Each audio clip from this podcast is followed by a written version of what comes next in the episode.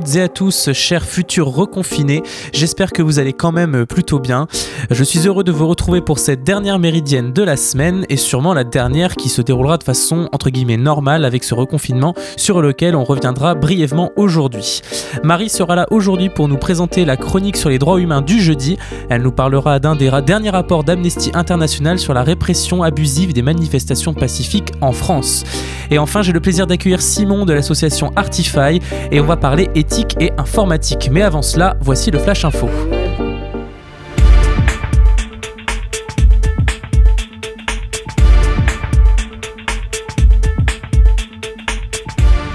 Et bien évidemment, l'information au centre de l'attention depuis hier soir, c'est l'annonce du reconfinement en France et qui prendra effet dès ce soir.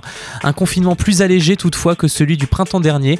Les crèches, les écoles, collèges et lycées resteront ouverts. À partir de 6 ans, les enfants devront quand même porter un masque à l'école primaire, a annoncé ce matin le Premier ministre. De plus, dans le respect des gestes barrières, les visites dans les maisons de retraite et les EHPAD seront autorisées.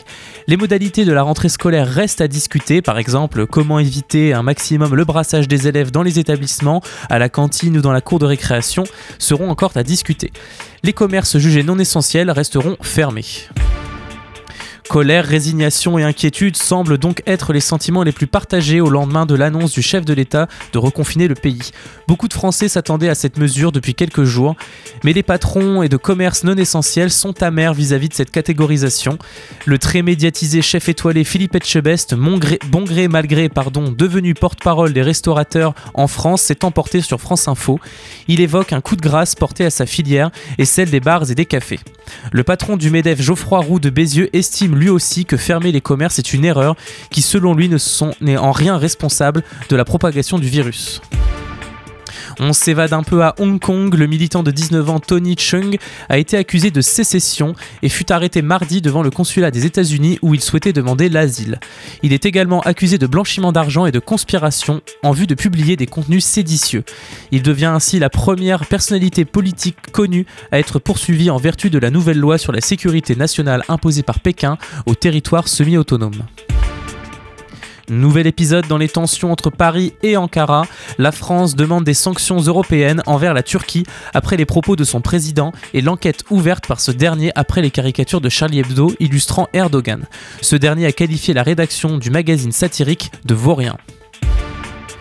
Une attaque au couteau à Nice a eu lieu ce matin dans la basilique Notre-Dame de l'Assomption qui a fait au moins un mort et quelques blessés. L'auteur présumé des faits qui est blessé a été interpellé et un déminage est en cours dans le secteur. Une minute de silence a été observée ce matin à l'Assemblée nationale.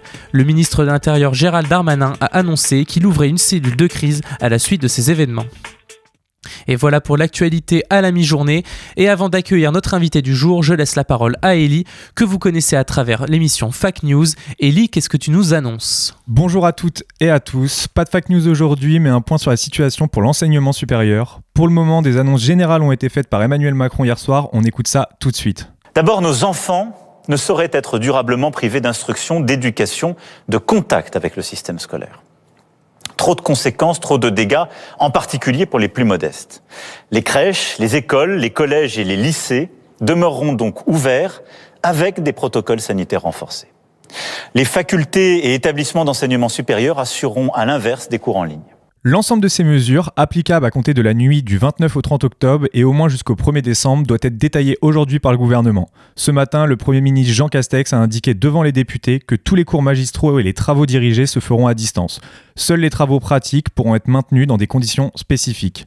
Le gouvernement prévoit une conférence de presse aujourd'hui à 18h30 pour détailler les mesures prises pour enrayer la propagation de l'épidémie. Nous ne savons pas encore si les classes préparatoires et les BTS dans les lycées dispenseront leurs cours en ligne ou en présentiel. J'ai contacté l'université de Caen ce matin qui est également dans l'attente de ces nouvelles mesures afin de communiquer. Nous y reviendrons dans nos prochaines émissions. L'émission Fact News continuera ces prochaines semaines quoi qu'il en soit. Je vous souhaite à tous un bon courage pour ce confinement et vous dis à très bientôt. Merci Ellie et j'accueille maintenant Simon de l'association Artify. Vous écoutez La Méridienne sur Radio Phoenix. Et bonjour Simon, hein, merci de consacrer euh, votre dernier jour de liberté euh, pour venir avant le confinement euh, dans nos locaux. Donc Artify, c'est une association qui a été créée il y a à peu près trois ans, c'est bien cela. Quel est son but? Quelle est sa raison d'être? Bonjour, bonjour Amaury. Euh, Artify est parti sur trois missions. Euh, le but, c'était avant tout de pouvoir donner un lieu, un tiers-lieu, du coup associatif aux gens pour qu'ils viennent apprendre sur l'informatique autre part qu'avec leurs voisins, leurs cousins ou simplement un magasin. Et de pouvoir apprendre à réparer, mais aussi apprendre à utiliser son outil. Le second point, c'était de pouvoir proposer des formations euh, sur euh, des outils qu'on utilise qui sont des logiciels libres, on va y revenir. Et un troisième point qui est de proposer des services web, euh, toujours sur les logiciels libres, hébergés à Caen pour les associations. On reviendra sur tous ces points que vous venez d'aborder. Juste après une petite pause musicale, on écoute Verbal Kent, Bound Logos on My Right. just like yesterday. yeah. Uh.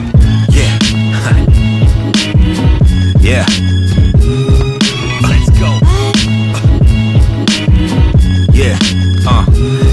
They say that life goes. Uh. Cause anything that goes right might go wrong. Any moment might be your last full breath. So breathe with ease, please. You can't fit death. You can't fit death. Life goes. Uh. Cause anything that goes right might go wrong. Any moment might be your last full breath. So breathe with ease, please. You can't fit. Uh. Yeah. Your whole shit's played out. So cliche. I'ma bring it to your face after I finish this protein shake. I'm a pro with this. Slapping rappers, fighting fans. Have a go with this. You stub your toe on the mic stand. I tattooed both my kids' birthdays on my left. My band logo's on my right until the day of my death. I stay true to what I am. Play with my checks, throw you down the stairs kick you out the way on my steps. I don't care about your sales or whose show you love. Shit, look how many dumb fucks voted for Trump. Pull his picture out to show to my son. Life lesson number one. Don't let it be about how rich you become. True character is everything. Uh. Be who you are. People who hate you will try and make you be who you aren't. And if you shine like a diamond, end up being a star. Be the person that you were. That's how you got that far. They say that life goes on. Cause anything that goes right might go wrong. Any moment might be your last full breath. So breathe, ease, please. You can't fear death. You can't fear death.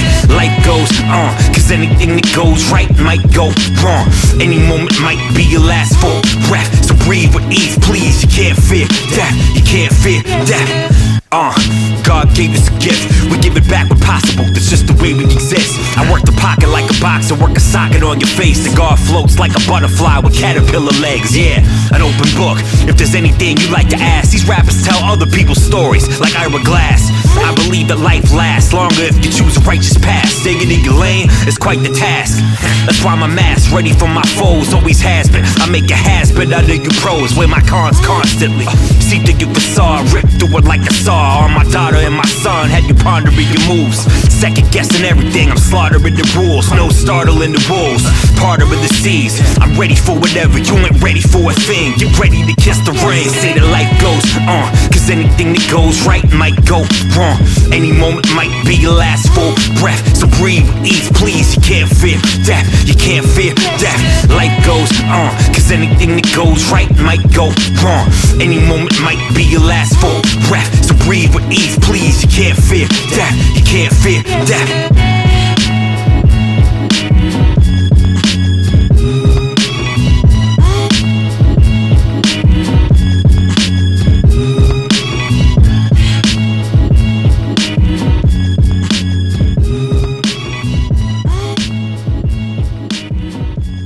Vous écoutez La Méridienne sur Radio Phoenix.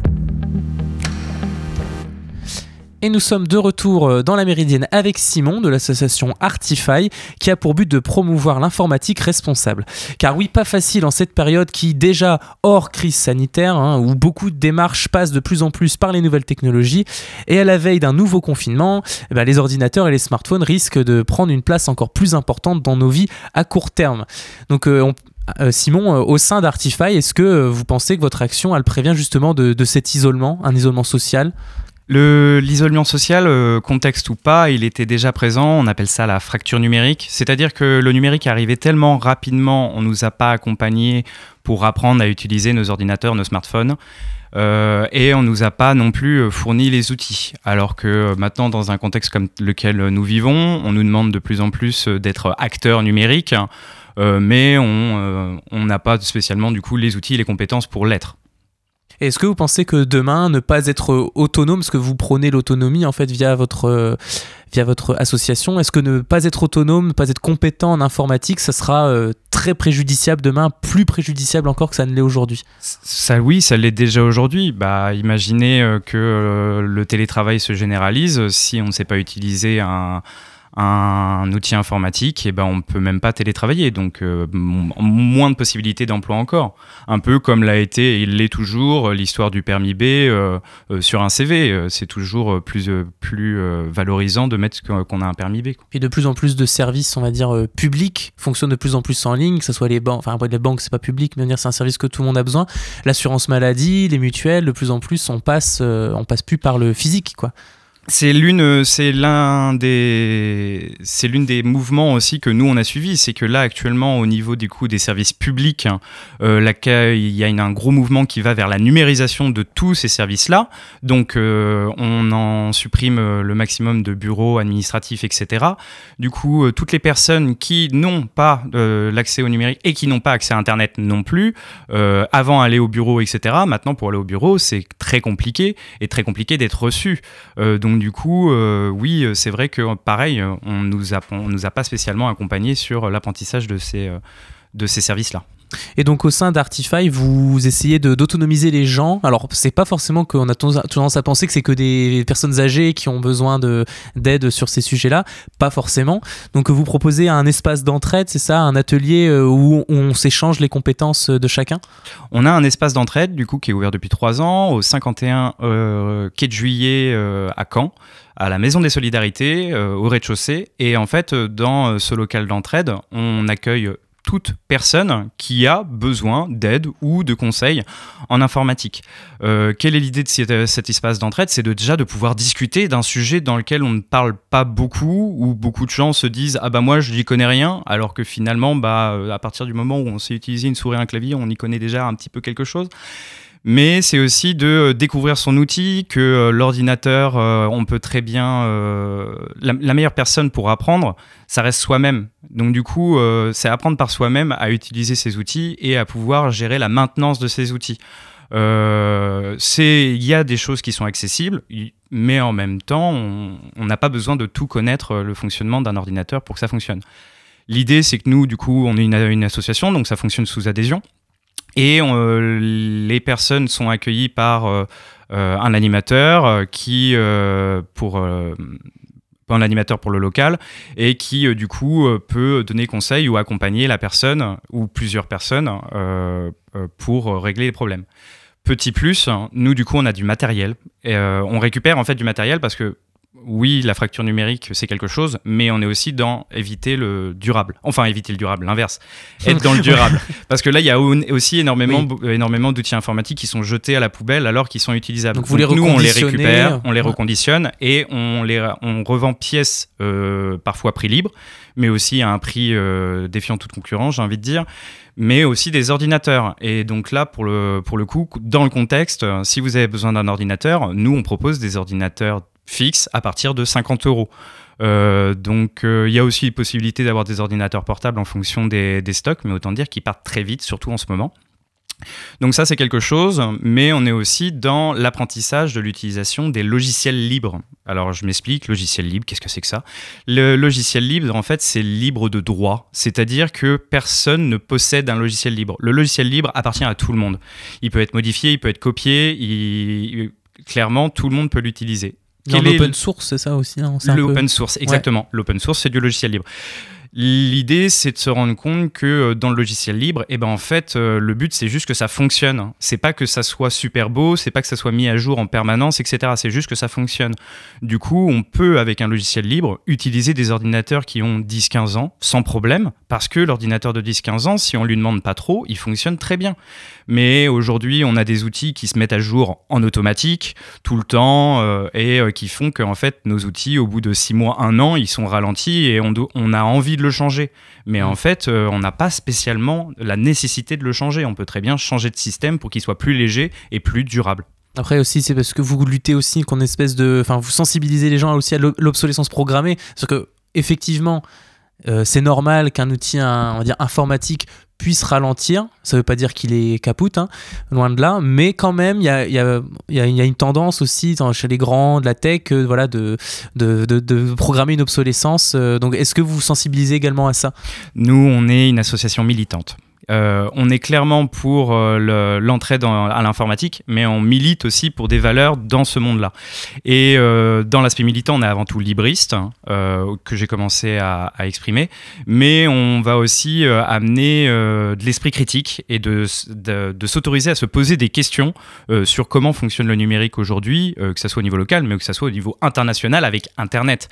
Autant vous dire qu'aujourd'hui, il y a un grand épouvantail qui s'appelle le GAFAM, euh, qui, est Google, Apple, Facebook, Amazon et Microsoft. Euh, tous ces géants-là ont un certain monopole dans euh, plusieurs secteurs et beaucoup de gens ne connaissent que l'informatique qu'à travers ces, ces, grandes entreprises. il faut savoir que oui, clairement, ça a été exprimé par plusieurs entreprises. L'obsolescence programmée est présente. Apple l'a avoué il y a quelques années sur l'histoire des batteries. Euh, il a avoué qu'il, euh, euh, comment il alourdissait les mises à jour à la sortie des nouveaux iPhones pour accélérer la vente de leurs nouveaux iPhones. Et même en avouant, eh bah, il y a toujours des gens qui achètent. Donc du coup, bah, après, à vous de voir. Si vous voulez juste un outil qui fonctionne durablement, vous pouvez aussi faire des choix. Et là, en ce moment, euh, je reviens sur un peu de l'actualité. Il y a le gouvernement américain qui intente un procès à Google pour euh, enfin, voilà, euh, une politique anti-concurrence parce qu'ils mettent leur logiciel sur leurs produits. Et la réponse de Google, c'est oui, mais bon, les gens, ils savent pas bien utiliser les, outils. Donc en fait, on leur rend service. Qu'est-ce que vous répondez à ce genre d'arguments, faux arguments, justement Eh ben, j'ai envie de vous dire que c'est peut-être l'une des problématiques qu'on a qu'on fait pas vraiment face parce que euh, parce qu'elle est très elle est elle est très lointaine. Mais moi j'ai envie de vous dire que Google là il, dresse le côté euh, facilitateur. Aujourd'hui on a énormément de facilité et on a énormément de facilitateurs euh, pour aller acheter à manger. Ah bah tiens, j'ai de l'argent, je vais aller acheter à manger, bah nickel, je, ah, je peux même le commander, il y a quelqu'un en vélo qui vient le débarquer chez moi. C'est facilitant. Et ben en fait, toute cette facilitation, bah, ce n'est pas une solution pour que les gens apprennent à faire par eux-mêmes. En fait, c'est pas en, simplifiant au maximum l'utilisation et en simplifiant au maximum un seul outil qu'on apprend à utiliser des outils. Donc, euh, clairement, il faut faire attention à la facilité. Puis en plus, quand on ne sait pas comment ça fonctionne, on se déresponsabilise aussi. C'est-à-dire qu'on ne se rend pas compte aussi de euh, voilà, l'impact que l'utilisation d'une application, d'un logiciel a, on va dire, euh, un impact que ce soit social, écologique, euh, tout ça, tout ça, quoi. Au niveau de Google, c'est complexe parce que tous ces grands-là, l'un de leurs points communs, c'est qu'ils ont une très, très, très bonne communication. Euh, donc euh, avec cette superbe communication, c'est difficile d'aller critiquer parce qu'ils sont tellement beaux que, euh, complexes. Ceci dit, Google, ils sont clairement majoritaires par rapport à leur moteur de recherche. Alors 60% au niveau mondial, mais au niveau français, 90%. Il faut bien se rendre compte qu'au niveau français, Google, du coup, est encore de longues années devant lui. il faut bien se rendre compte aussi de la problématique des récupération des données personnelles pour le revendre à des publicitaires.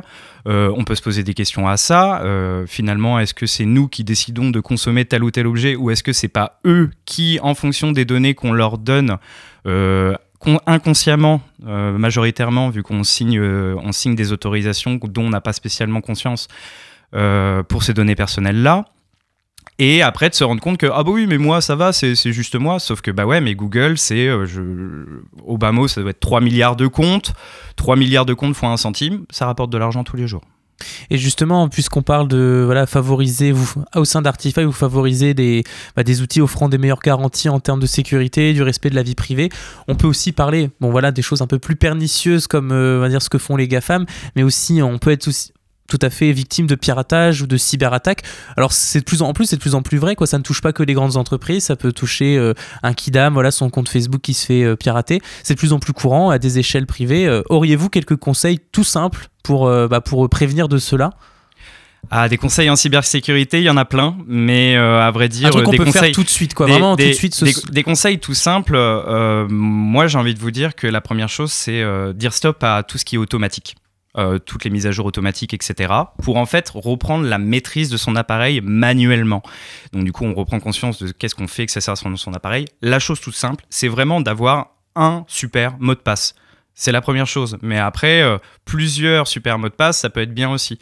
Euh, une chose toute simple pour vraiment la sécurité, vous pouvez utiliser un logiciel libre qui s'appelle KeePass XC, qui est une banque de mots de passe. Hein, qui est un logiciel qui reste accessible, il doit y avoir des tutoriels, etc. ça, vous, ça vous évitera de, de, devoir retenir tous vos mots de passe différents et de tout, de tout pouvoir sécuriser avec un seul, un seul logiciel vous êtes des hackers un peu chez Artify, non? En fait, les hackers, il faut bien se rendre compte qu'il y en a plusieurs familles. Il y a euh, les black hat et euh, les white hat. Black hat, c'est malveillant. Et euh, White Hat, c'est bienveillant. Donc du coup, il y a dans les informaticiens, il y a beaucoup de White Hat qui sont très bienveillants, etc. Est-ce qu'on est à des hackers? Ça dépend des compétences ou ça dépend de ce qu'on peut faire. Ceci dit, on n'a pas besoin d'utiliser le numérique pour être un hacker. On peut très bien discuter avec les gens, euh, influencer des discussions, etc. Et finalement arriver sur peut-être même des techniques de manipulation. Et c'est du hacking, mais c'est du hacking social. Donc euh, peut-être euh, merci. Alors cette parenthèse, on va peut-être pas le parce que c'est un sujet en soi. Hein, le hacking, c'est super intéressant. Peut-être que vous reviendrez pour nous en parler euh, aussi pour un peu, va dire, brosser le portrait de de, de, ce terme, quoi. Et juste, je voudrais revenir avant de terminer pendant le confinement. Alors je sais que ça peut être un peu des fois on annonce des trucs mais on sait pas trop si on pourra pouvoir le tenir. Est-ce que vous allez rester ouvert? Parce que on sait bien que pendant le premier confinement, les commerces de réparation d'ordinateurs, ils sont restés ouverts. Est-ce que euh, vous, vous êtes un peu dans le flou, j'imagine? C'est compliqué à dire parce que premier confinement, nous, du coup, on a fermé, étant donné qu'on a un tiers-lieu associatif. Mais dans les magasins euh, qui devraient rester ouverts sont les magasins informatiques. Mais nous ne sommes pas un magasin. Donc, euh, moi, j'ai envie de vous dire que, comme tout le monde aujourd'hui, on a eu certaines informations sur le fait que ça va changer. Mais en même temps, nous, on n'a pas pu se réunir du jour au lendemain pour savoir si ça restait ouvert ou pas. Pour le moment, j'ai envie de vous dire, vu qu'on n'a pas assez d'informations, nous, on s'était adapté à la situation en faisant, les ateliers par réservation. Euh, donc du coup, pour le moment, ok. Euh, et puis on, s'adaptera en fonction des informations. J'aurais un petit truc à dire aussi par rapport à ça, c'était, euh, nous du coup, là, on lance un nouveau service pour les associations parce que vous, on parlait de Google juste avant, mais Google est énormément utilisé par les associations pour gérer les associations. Et euh, parce que, oh, bah oui, c'est gratuit, etc. Sauf qu'il faut bien se rendre compte, et ça a aussi un impact écologique, mais à chaque fois qu'on se connecte sur euh, son Gmail, euh, le signal informatique qui va aller vérifier la boîte mail, il fait quand même deux fois la transatlantique. Donc du coup, on a environ 6000 km à chaque fois qu'un signal informatique qui fait 6000 km. Ah bah oui, mais c'est juste un signal. Oui, mais ça fait une consommation énergétique plus importante. Internet est actuellement en flèche et en évolution grandissante par rapport à la, consommation. Bref, nous, ce qu'on propose, c'est un nouveau service qui s'appelle Marmule, et en fait, c'est une suite de services web en logiciel libre pour la gestion associative qui comprend trois logiciels, un WordPress pour euh, faire un site web, euh, un Nextcloud pour pouvoir mettre des données sur, sur le web, et un Dolibar, c'est un logiciel de gestion associative qui fait aussi gestion de stock, gestion de membres, etc.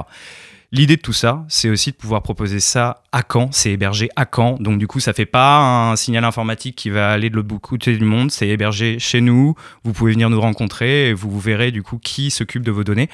Et en plus de ça, euh, on propose ça à un prix euh, de 10 euros par mois, ce qui n'est pas, euh, ce qui reste accessible pour une association qui voudrait continuer à défendre des valeurs en utilisant les outils informatiques.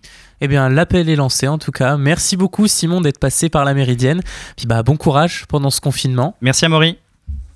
Vous écoutez la Méridienne sur Radio Phoenix.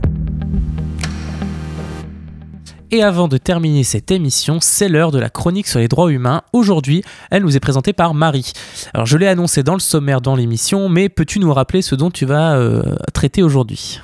Salut Amaury, ça fait plaisir de reprendre les chroniques. Alors aujourd'hui, je vais parler d'un des derniers rapports publiés par Amnesty International qui concerne l'utilisation de la loi comme arme de répression des manifestants et manifestantes pacifiques en France. Alors ce rapport, il se fonde sur des recherches qui ont été menées entre juin 2019 et août 2020 durant les manifestations des Gilets jaunes, mais aussi durant d'autres manifestations comme euh, les rassemblements publics contre le sommet du G7 à Biarritz, le mouvement pour le climat ou les manifestations contre la réforme des retraites. Le but de ces recherches, c'était de voir s'il y avait des atteintes à la liberté de réunion pacifique et dans quelle mesure ces atteintes respectaient ou non le droit international. Alors la liberté de réunion pacifique, on la retrouve dans plusieurs textes internationaux auxquels la France est partie, comme par exemple la Convention européenne des droits de l'homme à l'article 11 ou le Pacte international sur les droits civils et politiques à l'article 21. Ces textes, ils reconnaissent le droit à la liberté de réunion pacifique, mais ils prévoient aussi que ce droit peut connaître des restrictions. Alors pas n'importe lesquelles, heureusement. Euh, tout d'abord, ces restrictions, elles doivent être prévues par la loi. Ensuite, elles doivent poursuivre un but légitime, par exemple préservation de la sécurité nationale, préservation de l'ordre public, protection de la santé publique, on l'a vu ces derniers temps. Et enfin, ces restrictions, elles doivent être nécessaires et proportionnées, c'est-à-dire que il faut que les restrictions soient adaptées à chaque situation. Alors, depuis tout à l'heure, je parle de la liberté de réunion pacifique. Amnesty précise bien dans son rapport que euh, le droit à la liberté de réunion pacifique, il s'applique pas aux manifestants qui commettent des violences. Et donc euh, Amnesty s'oppose pas à ce que ceci soit traduit en justice, dans le respect bien sûr du, droit à un procès équitable. Mais donc quelles sont les, les dérives qui sont observées en France par le rapport d'Amnesty? Donc le rapport, il montre que lors des manifestations citées euh, que je viens de citer, donc euh, les Gilets jaunes, le mouvement pour le climat, etc., euh, les forces de l'ordre et le ministère public, ils ont instrumentalisé le droit pénal, c'est-à-dire qu'ils ont utilisé le droit pénal et ils se sont appuyés sur des lois très générales pour arrêter et pour poursuivre des milliers de manifestants qui avaient commis aucun acte violent. le rapport il cite par exemple le délit de participation à un groupement en vue de la préparation de violence, qui a été introduit dans le Code pénal en 2010. Euh, cette disposition, est formulée de manière trop vague et elle a permis aux autorités de l'utiliser contre des manifestants avant ou pendant des manifestations pour les placer en garde à vue et pour les poursuivre pour des motifs peu convaincants, par exemple le port de lunettes de natation, le port d'un casque ou d'un masque anti-poussière, c'est-à-dire des équipements en fait qui sont souvent utilisés par les manifestants pour se protéger contre les gaz lacrymogènes et autres armes. Donc ces manifestants, ils ont été poursuivis alors qu'aucun autre élément permettait raisonnablement de penser qu'ils avaient participé à la préparation de violences. Ils avaient simplement porté des lunettes ou un masque de protection. Et le rapport dénonce le fait que cette application arbitraire de la loi, elle s'est aussi traduite par l'arrestation et parfois par la poursuite en justice de journalistes, de secouristes bénévoles et d'observateurs et observatrices des droits humains. Je peux citer l'exemple de Camille Allu, une observatrice de la Ligue des droits de l'homme qui donc euh, observait de manière pacifique le déroulement de certaines manifestations. Elle a fait l'objet de pression, d'intimidation de la part de la police. Elle a passé plus de 56 heures en garde à vue. Elle s'est vue confisquer son matériel de protection et d'observation, c'est-à-dire son appareil photo et sa carte mémoire, par les forces de l'ordre. Elle a été poursuivie pour rébellion et dissimulation de visage, alors qu'en fait, elle était clairement identifiée comme observatrice de la Ligue des droits de l'homme. Elle risquait jusqu'à un an d'emprisonnement et 15 000 euros d'amende. Euh, Amnesty s'est mobilisé à ses côtés et heureusement, elle a été relaxée en janvier dernier. Un autre délit pour lequel le rapport pointe des poursuites abusives, c'est le délit d'outrage. Oui, euh, ce délit, il est défini de manière assez vague dans le code pénal, comme les paroles, les écrits ou les images adressées à une personne chargée d'une mission de service public et qui sont de nature à porter atteinte, à, porter atteinte pardon, à sa dignité ou au respect dû à sa fonction. Euh, ce délit, il est passible de peines qui peuvent aller jusqu'à un an d'emprisonnement et 15 000 euros d'amende si la victime c'est un agent des forces de l'ordre. Mais le rapport d'Amnesty pointe du doigt le fait que des manifestants ont été arrêtés et parfois poursuivis simplement pour avoir critiqué des représentants du gouvernement ou des agents des forces de l'ordre, alors que voilà, on peut parfaitement critiquer sans porter atteinte à la dignité de la personne. Par exemple, les autorités ont considéré que constituer un outrage aux forces, aux forces de l'ordre le slogan Oui au muguet, non au LBD et des manifestants pacifiques se sont vus adresser un rappel à la loi à condition qu'ils s'excusent par écrit au commissaire de police sous peine de poursuite. Et les restrictions euh, liées au Covid furent, euh, j'imagine, également propices à des dérives dans le cadre de réunions pacifiques euh, Oui, tout à fait. Donc, outre l'instrumentalisation du droit pénal, le rapport se penche, oui, sur les hum, restrictions à la liberté de réunion pacifique en raison du Covid-19.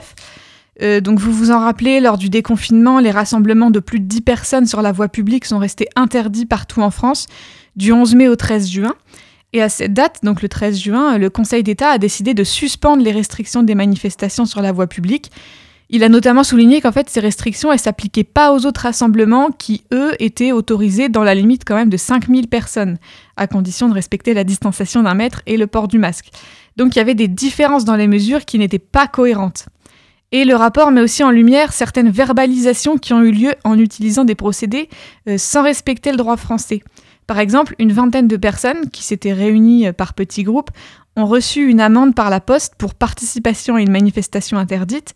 Et en fait, le commissaire de police et le sous-préfet ont expliqué que les agents des services de renseignement, ils avaient utilisé des images de vidéosurveillance pour identifier les manifestants, sauf qu'au terme du droit français, les images de vidéosurveillance, elles peuvent être utilisées que pour détecter certaines infractions à la circulation, mais pas des infractions liées au rassemblement sur la voie publique.